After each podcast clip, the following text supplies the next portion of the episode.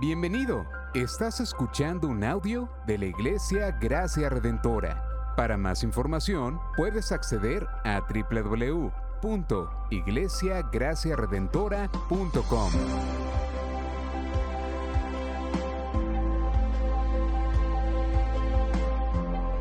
En la exposición de la palabra, el pastor Israel Vega.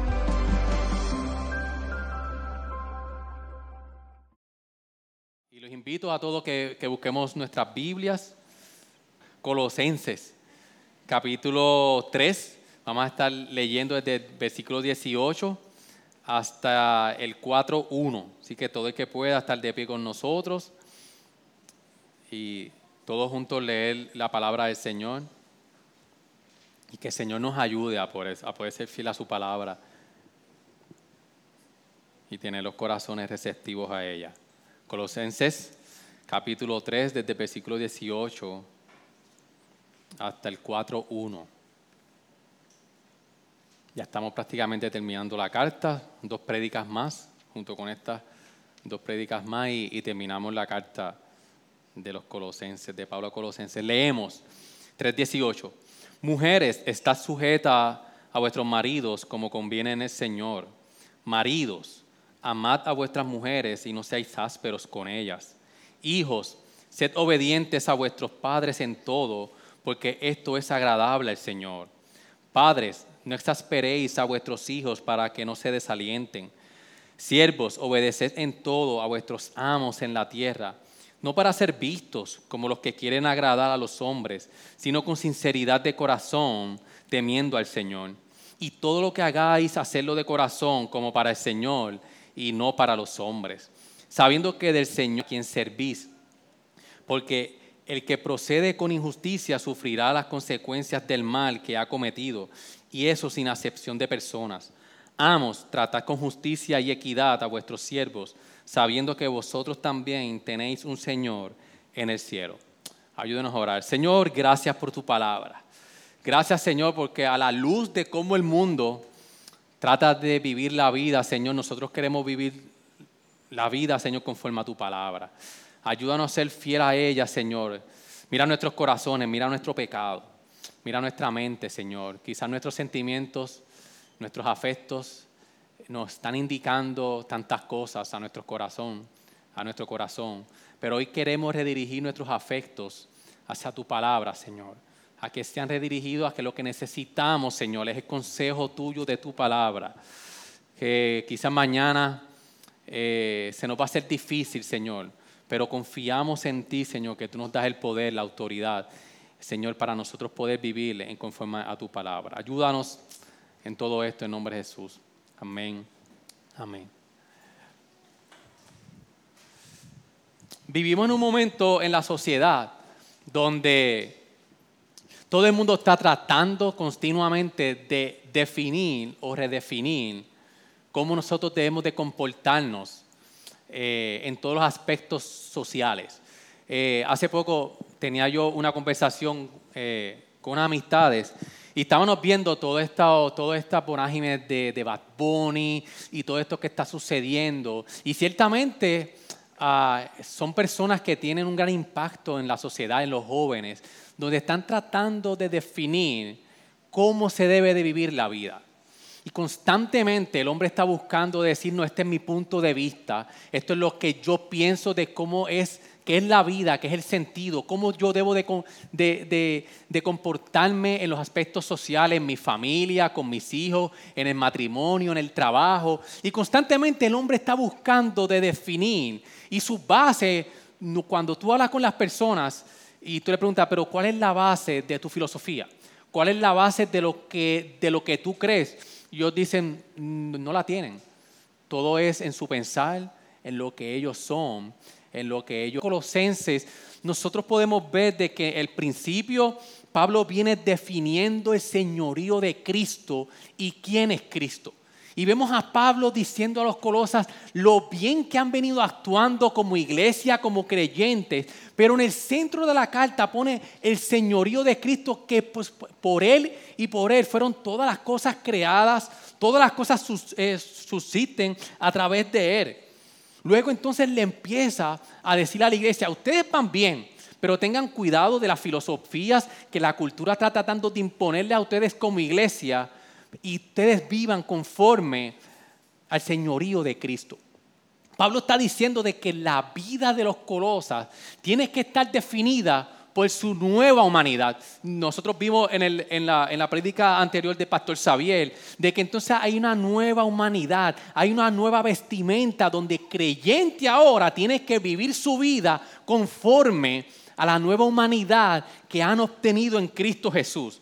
Por eso es que entonces empezamos a ver que la carta empieza con muchos indicativos de qué es la iglesia, quiénes somos nosotros, el señorío de Cristo que está por sobre todas las cosas, la cultura y la filosofía, todo. Entonces se torna desde capítulo 3 bien, bien imperativo. Le empieza a decir la iglesia, ok, a la luz del señorío de Cristo, de quién es Cristo, de su nueva identidad, de lo que ustedes son. Incluso cuando nosotros vamos al versículo 12 que Pastor Xavier predicó, dice, entonces como escogidos de Dios, santos y amados.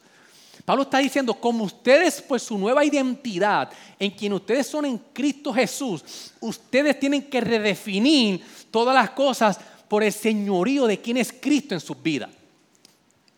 Incluso en este texto donde nosotros vamos a, o estamos exponiendo, Pablo viene a decir, por el señorío de Cristo, Él es el que nos va a decir y va a redefinir el hogar. ¿Cómo se debe de vivir un hogar cristiano, de un creyente, la esposa con los maridos, los, los maridos con las esposas, la crianza de los hijos, incluso también en nuestros trabajos? Pablo viene entonces a decir de que bajo su nueva identidad, cómo ustedes tienen que comportarse. No es lo que dice la sociedad, sino a la luz del señorío de Cristo, cómo nosotros vamos entonces a, a comportarnos como creyentes. Pero hay un problema. Que mientras la mayoría de nosotros como creyentes reconocemos la autoridad del señorío de Cristo, de quién es Cristo, constantemente, iglesia, luchamos con la práctica de las implicaciones de esto para cada uno de nuestros roles. Aunque se nos hace fácil, si, yo le pregunto a cada uno de ustedes, ¿es el Señor Jesucristo el centro de su vida y quien define todo lo que somos y hacemos? Ah, sí, claro que sí. Pero nuestro problema es cómo esas implicaciones nosotros las podemos llevar a la práctica y permitir que sea Dios mismo el que nos dé a nosotros la definición de cómo vivir la vida. Por eso es entonces cuando nosotros vemos la idea principal de este pasaje, pasaje que dice la obra redentora hacia esta idea principal es que yo quiero que nosotros vayamos por todo el pasaje, que dice la obra redentora de Cristo y su señorío. Lo que ha hecho Cristo y su señorío a la luz de quién es Él, especialmente cuando nosotros vemos el, poema en el versículo, en Jesucristo es la imagen del Dios invisible, es el Señor de todas las cosas, a la luz de su señorío. Él, solamente Él puede redefinir nuestras relaciones familiares y sociales. Pablo, Pablo está diciendo, Cristo es el Señor y por tan solo Él, solamente Él tiene la autoridad de decirnos a nosotros cómo nosotros tenemos que vivir la vida en nuestro hogar y en nuestro trabajo. Nos está diciendo que la idea principal es el Señor es el Señor de nuestro hogar. El Señor es quien nos tiene, es el único que tiene la autoridad para decirnos a nosotros, tienen que comportarse de esta manera. Por eso mientras nosotros leemos el texto y lo estamos exponiendo, yo quiero que nuestras mentes y nuestros corazones estén ¿quién es el Señor de nuestra vida? Es fácil decir, Cristo. Pero realmente, a la luz de cómo yo estoy llevando mi matrimonio, cómo yo estoy criando a mis hijos, cómo yo estoy en mi trabajo, realmente estoy viviendo eso a la luz de que Jesús es el que define cómo debo de vivir. ¿O es, o es la presión cultural lo que me está diciendo cuál es la identidad del matrimonio, o de la crianza, algún cantante. Incluso eh, para los jóvenes este, este, capítulo es bien importante porque mientras yo hablaba con, con estos familiares y amigos, la gran preocupación que nosotros tenemos como padres y muchos tienen, de, la, magnitud de la influencia que está teniendo toda esta vorágine y que está tratando o está haciendo tratar o, está tratando constantemente de disipular a nuestros hijos. O, o el Señor de nuestras vidas somos nosotros mismos. Esa es la pregunta. ¿Quién es el Señor de nuestra vida? ¿A quién le estamos entregando el control de todas nuestras relaciones? es a nuestro orgullo, a mi forma de pensar. Es lo que y es que, por, qué yo digo de que el señorío de Cristo es el que debe de definir todas estas cosas? Cuando nosotros vemos en los capítulos que nosotros leímos, en, en los versículos, el Señor aparece, el término Señor, seis veces. Y constantemente cuando nosotros vemos a las mujeres sujetarse a, sus esposos, dice como conviene en el Señor. A los hijos, que les dice que, obedezcan a, sus padres porque esto es agradable al Señor. A los siervos, que obedezcan a sus amos como si estuvieran temiendo y sirviendo al Señor. O sea que en todas estas eh, relaciones sociales de cristianos, el Cristo es el centro de ellas. a la luz de todo esto, que lo que está haciendo es identificando claramente a Cristo como el líder supremo de nuestras familias, que Jesús es el Señor del hogar. Entonces, ahora nosotros, a la luz de eso, podemos ir, venir aquí tranquilamente y nosotros decir, Señor, dinos, a la luz de tu señorío, ¿cómo nosotros debemos vivir mi hogar?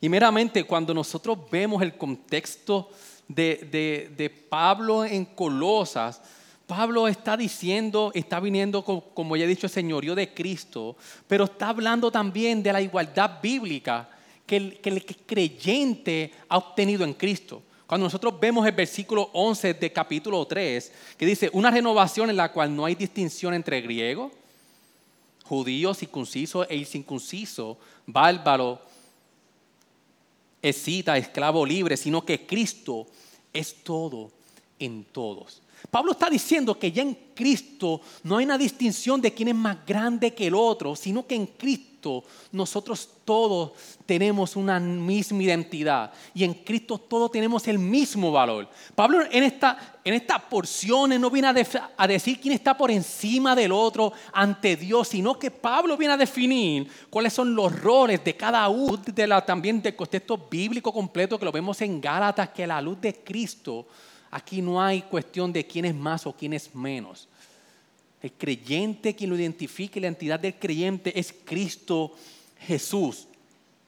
Y, nosotros viendo entonces, Pablo ya habiendo definido que estamos todos en Cristo Jesús al mismo nivel ante Él, Pablo entonces viene a establecer cuáles son los roles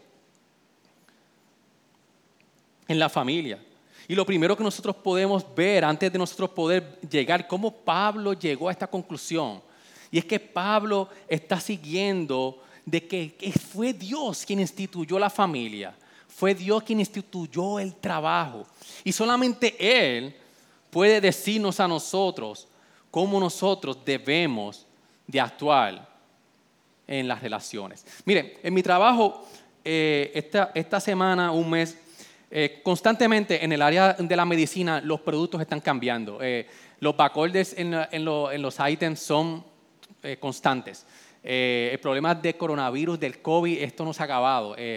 se dejaron de hacer muchas cosas importantes para la salud y habían cosas que se creía que no eran tan importantes, se dejan de hacer y estamos arrastrando una serie de, de faltas de, de, de equipos esenciales para la salud. Y hace poco el IV catéter, ese es el angio, cuando uno va a, a, sala de emergencia, que usted le pone un suero, a usted le ponen una jeringuilla que no es una jeringuilla, es un, eh, es IV catéter. Y cada, cada, eh, cada marca tiene una forma peculiar de cómo diseñó el producto. Y por regla general, cuando hay un punzante en un hospital, tú no lo puedes cambiar porque tú quieres. Ah, hay, unos elementos de, que se le da un training a las enfermeras de cómo es que se utiliza eso. Y somos bien estrictos en cambiar de un catéter a otro. Pero llegó el momento de que el catéter que se ha usado por 10, 15, 20 años en el hospital eh, se dejó de, recibir. Y tuvimos entonces que conseguir otro catéter, enfermera, hacerlo bien, sino que lo tuvimos que traer. Y en estos días ellos estuvieron este, dando el training, el inservice, de cómo es que se utiliza el catéter. Ah, y luego de, ya, ya, había pasado un mes o dos en el, en, el hospital que, que, las enfermeras estaban tratando de utilizarlo y no se encontraban. Y, y, y mientras estaban dando el in-service, la persona decía, nosotros diseñamos el catéter de una forma para que ustedes lo utilicen así. Y hasta está habiendo muchos problemas de que ellas no se encuentran, no pueden pinchar a los pacientes. Y el problema es de que ellas no entendían el diseño, cómo se había hecho ese catéter. Y ellas estaban ejecutando completamente diferente a como había sido establecido.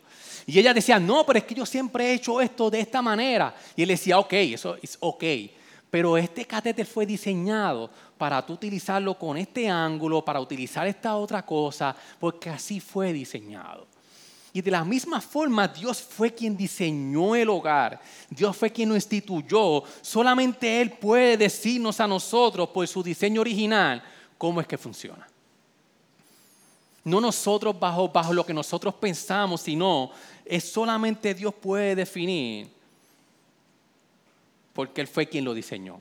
Cuando nosotros vamos entonces, que le, que le dice a las mujeres que están sujetas a sus maridos como conviene en el Señor, lo que está diciendo aquí entonces, esposas, que ustedes puedan ir a donde su, esposo y ustedes permitir que, ellas, que, ellos se hagan responsables de ustedes. Que ustedes permitan de que eh, eh, eh, confiar en su liderazgo. Ah, yo no sé si ustedes han podido ver estas bicicletas que son dobles que uno va al frente, el otro va atrás. Ambos están pedaleando, pero el de al frente es el que dije para donde vamos, redirige, y el de atrás continúa con ella. Y Pablo, si nosotros podemos ilustrar aquí entonces, el, matrimonio el Señor lo diseñó para ambos pedalear la bicicleta. para llevar entonces el rol de hombre que Dios le dio. No es que el hombre va a estar solo pedaleando al frente o la mujer sola pedaleando atrás, sino que los dos van a ir juntos de camino al Señor. Pero entonces, el contexto donde Pablo le está diciendo eh, de líder, sigan el, rol de, eh, eh, de líder a su hombre, el contexto donde yo veo que hay un enfoque donde para nosotros poder, poder entender cómo puede ser esto posible ¿Cómo, las mujeres pueden entonces seguir el liderazgo que Dios les dio a su esposo? ¿Cómo es esto posible? Y aquí Pablo no está diciendo que las mujeres se sometan a los hombres. Pablo está diciendo, casadas, sométanse a su esposo.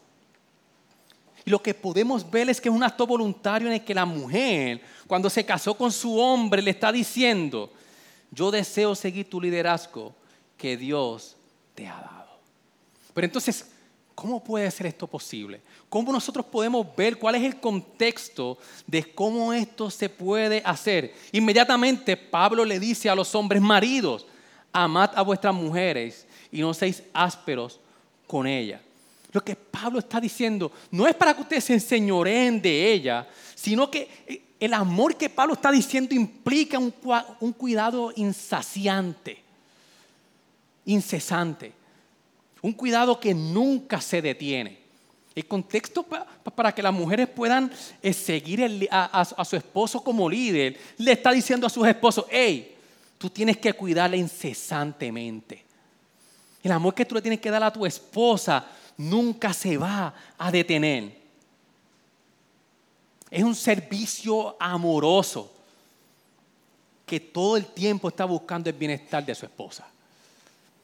El llamado a los hombres aquí es a, dejar de ser de nosotros para nosotros poder siempre estar buscando el bienestar de nuestras esposas. Lo que sea posible para entender su mundo. ella, el hombre y la mujer tienen pensamientos bien diferentes, ellas reaccionan bien diferentes a nosotros. Hace poco yo, y Mari tuvimos de esas discusiones bien buenas. Ah, por las mañanas que esas son las buenas de verdad, estamos enmorrados, estamos, estamos con todo. Y pues para mí fue como que parte de la dinámica y, Y luego y me, me escribió un texto ah, que a mí me conmovió. Y pude, pude reflexionar y yo lo veía bien diferente, pues una dinámica bien normal. Y se me olvidó, que lo que ahorita lo, vamos a ver, de que la Biblia habla de, de las esposas como vaso frágil. Y, imagínense cómo yo me sentí. Ah, yo no podía trabajar, yo le empecé a escribir texto, no me contestaba, la llamaba y no me contestaba, y yo me la estaba poniendo difícil, ¿cómo fue? Y, cuando Pablo está haciendo aquí de que marido amas a vuestras mujeres, hoy yo me quiero enfocar en eso porque para que, la, para que su esposa se pueda entregar a su liderazgo, nosotros tenemos que tener la masculinidad bíblica y la hombría bíblica bien formada a la luz de quién es Cristo en nuestras vidas. Mire, hace, poco yo, eh, eh, escuché una, historia que es real de una mujer donde le, eh, tuvieron que, quitar un tumor en la cara y para poderle quitar el tumor le quitaron un nervio. Y eso significaba de que cuando le quitaron el nervio, su cara se iba a desfigurar. Ah, le hacen la operación, su cara queda desfigurada, sus labios quedan hacia el lado. Y la esposa estaba bien triste y, y le dice al esposo, wow, mira cómo quedé. El esposo le dice, ¿por qué? Y ella dice, no, ¿cómo, verdad? Yo no me veo bien, ¿cómo nos vamos a dar un beso? Y el esposo se inclina acomodar sus labios al de su esposa. Para así demostrarle a su esposa que todavía los besos funcionaban. Y el, llamado a los hombres es que nosotros podamos ver todo este tipo de detalles, de nosotros poder a nuestras esposas, nosotros poder entender que si tenemos que acomodar, como viene esta, esta ilustración, dice, acomodar para que ellas puedan sentirse amadas para decirle, confía en mi liderazgo que el Señor me ha dado, porque yo te amo. Porque yo quiero entender tu mundo. Porque yo quiero que tú estés bien. Porque yo puedo, te quiero cuidar incesablemente todo el tiempo. Te quiero amar, no importando las circunstancias. Por eso es que amar a nuestras esposas es también ejercer nuestro liderazgo.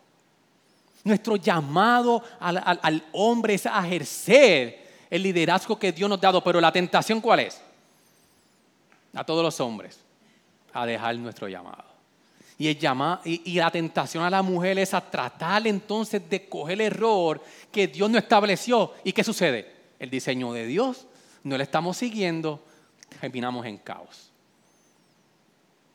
Por eso cuando nosotros vamos a primera de Pedro 3.7 que dice, ustedes maridos, igualmente convivan de manera comprensiva, escuche bien, con sus mujeres, como un vaso más frágil, puesto que es mujer, dándole honor por ser heredera como ustedes de la gracia de la vida, para que sus oraciones no sean estorbadas.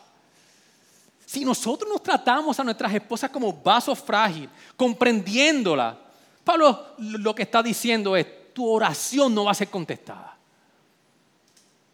Mientras nosotros no ejercemos el rol que Dios nos dio a nosotros, de que parte de, lo que Dios nos dio de, liderazgo es amarlas a ella, como dice Efesios, como Cristo amó a su iglesia, el Señor no va a escuchar nuestras oraciones. Haznos, Señor, yo estoy tratando a mi esposa realmente como un vaso más frágil, de manera comprensiva, no es pedirle que nos sigan ciegamente porque están llamados a hacerlo. Lo que Pablo está diciendo es síganos ciegamente porque ese es su llamado y ya no. Lo haremos de una forma en que ellas se sientan comprendidas y amadas. Y mientras ellas se sientan amadas como es nuestro deber de nosotros amarlas, en esa manera entonces hacemos propicio de que ellas sigan nuestro liderazgo. Por eso es que el, liderato del hombre refleja, debe reflejar el liderato de Cristo. Aquí cuando vemos que en el Señor, como decía al principio, todo el tiempo es en el Señor, en el Señor. Pablo establece todo lo que podemos hacer por el señorío, por el, el señorío de Cristo. Nosotros tenemos que tener la misma actitud que Cristo tuvo. Cuando nosotros vamos a Filipenses, a, Filipenses 2, el amor de Cristo fue un amor sacrificial que se entregó por los suyos. De la misma manera, el hombre tiene que amar a su mujer sacrificialmente. No estas cosas pobas de, que, de que yo, yo, quiero que sí. El, liderazgo del hombre no es que la comida está a tal hora, que la ropa tiene que estar doblada de tal manera, sino que el hombre sigue el ejemplo de Cristo. Porque están sometidos al señorío de Cristo. Y nuestras esposas ven a nosotros a Cristo. Lo que, lo que Pablo está diciendo es, mire, marido, ustedes tienen que poner los intereses de sus esposas primero que los tuyos. Es un amor sacrificial que se acabó, no. Es un amor donde nosotros nos sacrificamos como Cristo se sacrificó, eh, amó a la iglesia. Nosotros dejar de ser de nosotros, acomodar todo en nuestro hogar, en el trabajo, acomodar todo en todo para que ellas se sientan amadas. Poner sus intereses primeros sus bienestares primero. Poner sus bienestares e intereses primero que los de nosotros. Y no incluso le dice, amad a, vuestras mujeres, que luego les dice, no seáis ásperos con ella. Hombres de, de gracia redentora, haz que quieran seguirte. Haz que tu esposa quiera seguirte. Una pregunta que nosotros tenemos que hacer no es, ¿mi familia está viendo a Cristo en mí? ¿En mi, en mi ejecución de liderazgo? ¿Yo estoy poniendo sacrificialmente mi amor por mi familia completo? Haz, haz que quieran seguirte. Evita que nuestras esposas digan, es que no me queda de otra alternativa que seguirlo porque es mi llamado sino que un líder, un verdadero líder que refleja a Cristo, conseguirá que su esposa lo siga con gusto. Conseguirá que su esposa confíe en su liderazgo amoroso y comprensivo.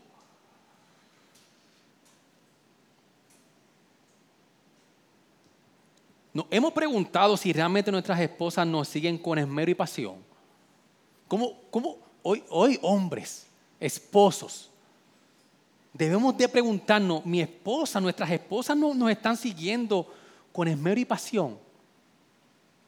¿O ha bajado la pasión, el esmero por seguirnos? Es porque no están viendo a Cristo en ti. Y aunque el llamado de ellas es, es van a haber momentos donde, donde vamos a fallar. Que no es que el hombre sea eh, eh, eh, infalible y no va a fallar. Ellas tienen que seguir el liderazgo de su esposo, pero nuestro llamado es que constantemente nosotros veamos o, reflejamos a Cristo en nuestras acciones. Si no te están sino, sino, si tu esposa no te está siguiendo con esmero y pasión, Aquí Pablo no está diciendo que es una dictadura donde, donde eh, eh, que, la esposa está, incluso hasta puede pecar por su esposo, no es a ambos a estar involucrados en este caminar.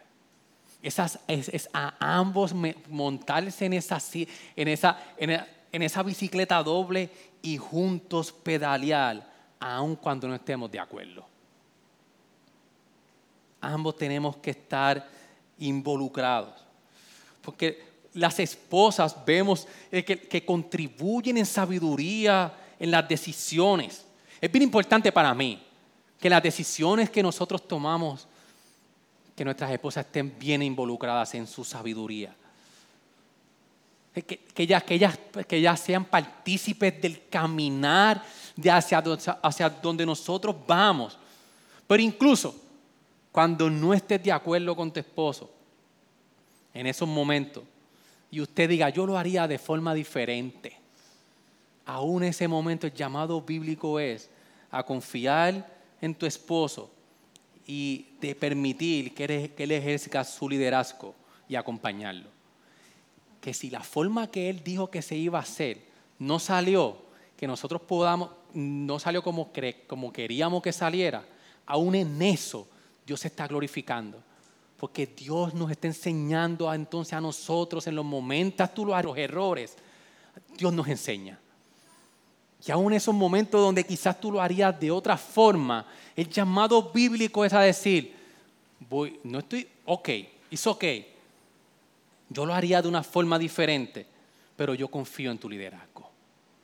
Porque tú sigues a Cristo. Y si salió mal, salió mal. Vamos, Señor, ¿qué tú quisiste enseñando en esto? No es venir entonces a decir, te lo dije, así no era. No, porque de igual manera, ustedes como esposas se pueden equivocar. El hombre se ve equivocar. Y que sea el Señor que aúne nuestros errores. Nosotros podamos decirle al Señor, Señor, ¿qué tú quisiste enseñando en esto?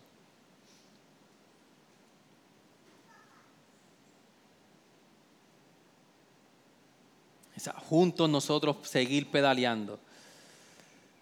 Que Pablo empieza entonces a aconsejar a los hijos que dice, hijos, sed obedientes a vuestros padres en todo, porque esto es agradable al Señor. Y dice, Padre, no exasperéis a vuestros hijos para que no se desalienten. Está diciéndole entonces a sus hijos de que deben de obedecer a sus padres. Y escúcheme bien, joven que está aquí. Niño, escúcheme bien.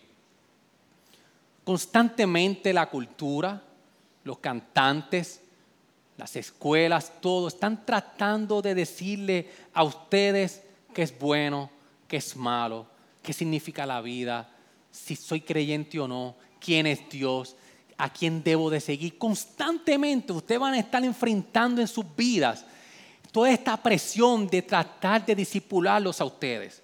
Y el consejo de la palabra para ustedes es que le, que le dicen, hijos, sed obedientes a vuestros padres en todo. No es lo que le diga la sociedad, sino tus padres en sabiduría en el Señor te quieren guiar que ustedes como hijos puedan confiar en que el diseño de Dios es a ustedes seguir el consejo de tus padres. El llamado de los padres es entonces a nosotros reflejar a Cristo en nuestras decisiones, que nuestros hijos puedan ver a Cristo en nosotros. Y mientras nosotros fallamos como padres y como madres, que sus hijos entonces puedan entender, hijos, jóvenes, como padres vamos a fallar. Pero hay un Padre Celestial que nunca falla. Y ese es el Padre donde, donde nosotros como padres seguimos y queremos reflejar que cuando papá y mamá fallen, hay un Padre que nunca les falla. Y esa es la esperanza del creyente, de que en las relaciones que Pablo está hablando no van a ser perfectas, pero aquí hay uno perfecto, que es el Señor del hogar, que es Cristo. Y mientras papá, mamá, esposo, esposa fallemos, que nosotros podamos ver que lo que no encontramos a su cabalidad, lo podemos encontrar en Cristo Jesús. Es agradable al Señor, pero cuando nosotros vemos la redacción en el griego, termina cuando e, e, esa, esa expresión termina, esto es agradable en el Señor. Por eso es jóvenes, niños, el comportamiento apropiado de los que conocen a Cristo como su Señor es seguir y ser obediente a sus padres. El ustedes, el, ustedes eh, reconocer que Jesús es su Señor es cuando ustedes reconocen de que sus padres Dios los dejó para guiarlos por el camino. Pero inmediatamente Pablo les dice a sus padres, no exasperéis a vuestros hijos para que no se desaliente. Aquí el término describe que es una actitud que irrita a tus hijos, que es una actitud que frustra a tus hijos. En términos prácticos está diciendo, padres, no sean legalistas exigiendo perfección. No sean estos padres que todo el tiempo están regañando constantemente. La magnitud de nuestras palabras, de cómo nosotros nos dirigimos a nuestros hijos, es que lo podemos desalentar. Nuestro llamado, que nosotros miremos realmente, especialmente los hombres que tenemos este síndrome de gruñón, este síndrome de, de, de, de, por nada enfogonarnos. Este síndrome de, que por cualquier cosa, porque no salió como yo lo dije, allá yo, ahí, nos vamos. El llamado a la palabra es a nosotros, a nuestros hijos. Tratarlos de, de, tal manera que no se exasperen y que ellos no se desalienten. Usted sabe la magnitud de la responsabilidad que nosotros tenemos como padres, a las papás y a los mamás, que podemos desalentar a nuestros hijos que entonces Pablo se, va a la parte de, los amos y los siervos, que si nosotros lo, ponemos en nuestros días, es en nuestros trabajos, y dice, siervos, obedeced en todo a vuestros, a vuestros amos en la tierra, no para ser vistos como los que quieren agradar a los hombres, sino con sinceridad de corazón, temiendo al Señor. Y todo lo que hagáis, hacedlo de corazón como para el Señor y no para los hombres. Aquí Pablo lo que nos invita a nosotros es que Cristo vino a redefinir cómo nosotros vemos el trabajo. Y nuestra tentación es a nosotros tratar de clasificar lo que es el trabajo secular y el trabajo de la iglesia. Y el llamado cuando nosotros vemos la escritura es que ya eso no existe. Todo lo que hacemos, lo hacemos para el Señor. El trabajo que Dios nos dio Dios no nos dio para que Él sea glorificado en ellos. Por eso ya, ya, no hay esa distinción de que si yo trabajo para el ministerio o yo trabajo secularmente, mm, mm, el cristiano tiene que ver su trabajo siempre ministerialmente. Y el Señor me lo dio, yo trabajo para Él. Pablo entonces nos dice, ¿cómo es que, que se ve eso? ¿Cómo nosotros podemos glorificar a Dios en el trabajo porque estamos trabajando para Él? Pablo dice, no solo cuando seamos vistos, no solo obedecer a vuestros amos, no solamente cuando nos ven, sino en todo momento, porque es para el Señor para quien trabajamos. Y que mucho luchamos nosotros en nuestro trabajo con esto. Ah, que no me diga usted, que cuando el jefe no está, usted le baja. Que esa tentación está. Que recuerda, pero cuando eso venga, nosotros como creyentes, lo que el Señor nos dice, recuerda que tú no estás principalmente trabajando para tu jefe, tú estás trabajando para el Señor. Por eso una de las preguntas que nosotros debemos de, hacernos es, ¿cuál es mi ética de trabajo? Es mi ética de trabajo. No para que yo sea visto y reconocido por los hombres, sino porque yo quiero glorificar a Dios y estoy trabajando para Él. Pablo le dice, trabajen con sinceridad temiendo al Señor, que no sea un trabajo obligado. Y yo sé que por la mañana no es fácil levantarse.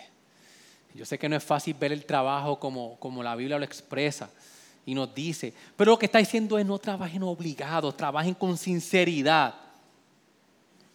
No teniendo a los hombres. No, no, no, no por temor, sino por temor al Señor, reverenciando a Dios, porque es Dios quien me dio el trabajo. Es Dios quien lo diseñó. Es a Dios a quien yo quiero glorificar. Versículo 23, y todo lo que hagáis, hacerlo de corazón como para el Señor y no para los hombres, con sinceridad a Cristo el Señor, a quien servís. El versículo 22 termina, hacerlo con, con sinceridad de corazón, desde el corazón. Significa que es hacerlo de corazón, hacerlo de buena gana. Es poner nuestro corazón completo en que lo que yo voy a hacer hoy, sea lo que sea, mis hermanos. Aquí tenemos muchas profesiones, muchas. Trabajo en hospitales, administrativos, vendedores, eh, ayudando, eh, refrigeración, amas de casa, con abogados, ¿qué más? Eh, en manufactura, manufactura, en tantas cosas, en todo. El llamado a la palabra es hacerlo de corazón, porque es para el Señor. Poner todo nuestro corazón en ello, trabajar con entusiasmo, trabajar porque es para el Señor. Una pregunta, ¿estamos trabajando para el Señor? Yo creo que las mejores oportunidades que nosotros tenemos fuera del contexto de lo que es la, eh, el, eh, cuando estamos aquí reunidos, es en nuestros trabajos. Y ustedes saben las tantas barreras que nosotros podemos poner por nuestra actitud, de cómo llegamos a nuestro trabajo, de cómo, de cómo vemos el trabajo cuando vamos a predicarle a alguien el Evangelio. Eso es que la Biblia nos insta a nosotros glorificar al Señor. Es como dice el 17 del capítulo 3. Y todo lo que hacéis de palabra, todo, o de hecho, hacerlo todo en el nombre del Señor Jesús, dando gracias por medio de Él al Dios Padre. Es trabajar constantemente, recordándonos constantemente la comprensión de que estamos trabajando para el Señor. Es para Él, para quien trabajamos. Esa debe ser nuestra máxima motivación, iglesia. En nuestro día a día, mañana es feriado, para algunos el martes, cuando nos levantemos, que usted se acuerde de esta parte de la porción de la Biblia que su pastor le decía, está trabajando para el Señor y no para su jefe. Trabaja para Él, lo honra como, como, como su jefe, pero recordándole a su corazón que por encima de Él, el jefe de nosotros es el Señor. Y estamos trabajando para el Señor. Porque al final del día, es el Señor a quien le estamos sirviendo. Incluso cuando nosotros vemos el versículo 24 que le dice a, los siervos, sabiendo que del Señor recibiréis, eh, recibiréis la recompensa de la herencia. A veces nosotros no vemos en nuestro día a día el fruto de nuestro trabajo. A veces no vemos en nuestro trabajo la herencia que vas a recibir. Esto le da sentido. Esto cambia nuestros días de cómo nosotros nos desempeñamos en nuestros trabajos que lo hacemos para Él. Y si usted es jefe y usted tiene un grupo a cargo, el versículo 1 del, capítulo 4 dice, amos, tratad con justicia y equidad a vuestros siervos, sabiendo que vosotros también tenéis un Señor en el cielo. Que nosotros podamos reflejar cómo cómo es realmente un verdadero líder, un verdadero jefe. El Señor vino a redefinir el hogar, los esposos, los, maridos con las esposas, nuestros hijos, y viene a redefinir entonces cómo vemos el trabajo y cómo cuando si usted tiene personas a su cargo, cómo debemos de hacerlo con justicia y equidad. Porque ustedes también tienen un Señor en el cielo. Así que mientras nosotros vamos culminando esta carta, que Pablo está diciéndole antes de, llegar a esta porción, ustedes ahora tienen una nueva, una nueva humanidad, ustedes son nuevas personas, ustedes tienen una ropa nueva. nos está instando a nosotros como iglesia a vivir según la ropa de Cristo. Y para ir concluyendo, mientras Chino pasa y ministro de, de adoración y poder nosotros cantar en esta porción que ninguna parte de la existencia humana, iglesia, está fuera del alcance del gobierno amoroso y liberador de Jesús. Cristo está gobernando, está liderando amorosamente y nos liberta para nosotros no vivir como el mundo quiere, sino para nosotros vivir libres para Él. El, vivir como, como el mundo quiere que vivamos no es vivir en libertad nosotros queremos alcanzar y vivir su gobierno amoroso y liberador.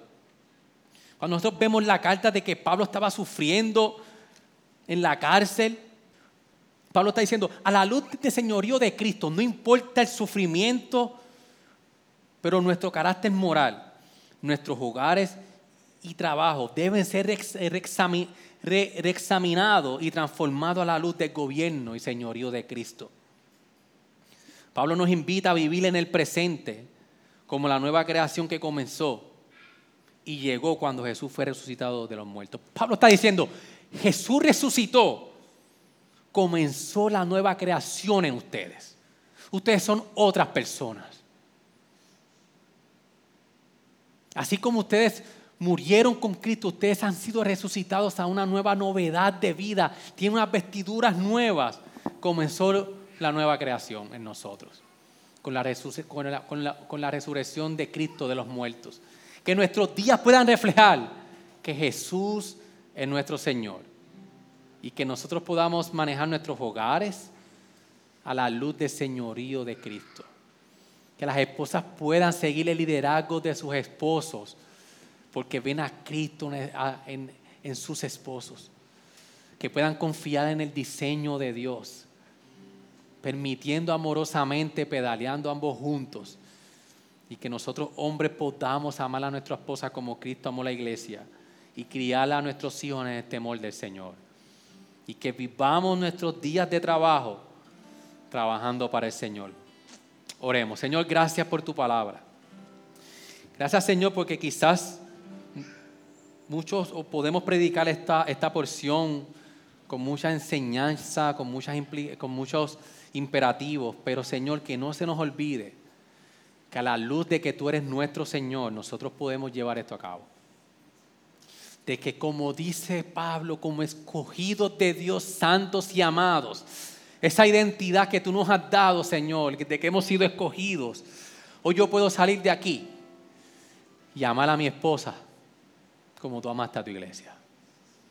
Y a nuestros hijos como tú quieres que lo hagamos. Que nuestras esposas hoy, Señor, se puedan sujetar a nuestro liderazgo porque han puesto al Señor Jesucristo como el Señor de sus vidas. Que nuestras relaciones, Señor, tú seas el centro. Es la única manera de que nosotros podamos vivir una, un hogar creyente bíblicamente cuando te tenemos en nuestra vida. Gracias por sintonizarnos. Puedes encontrarnos en las diferentes plataformas de redes sociales, como también visitarnos a www.iglesiagraciaredentora.com.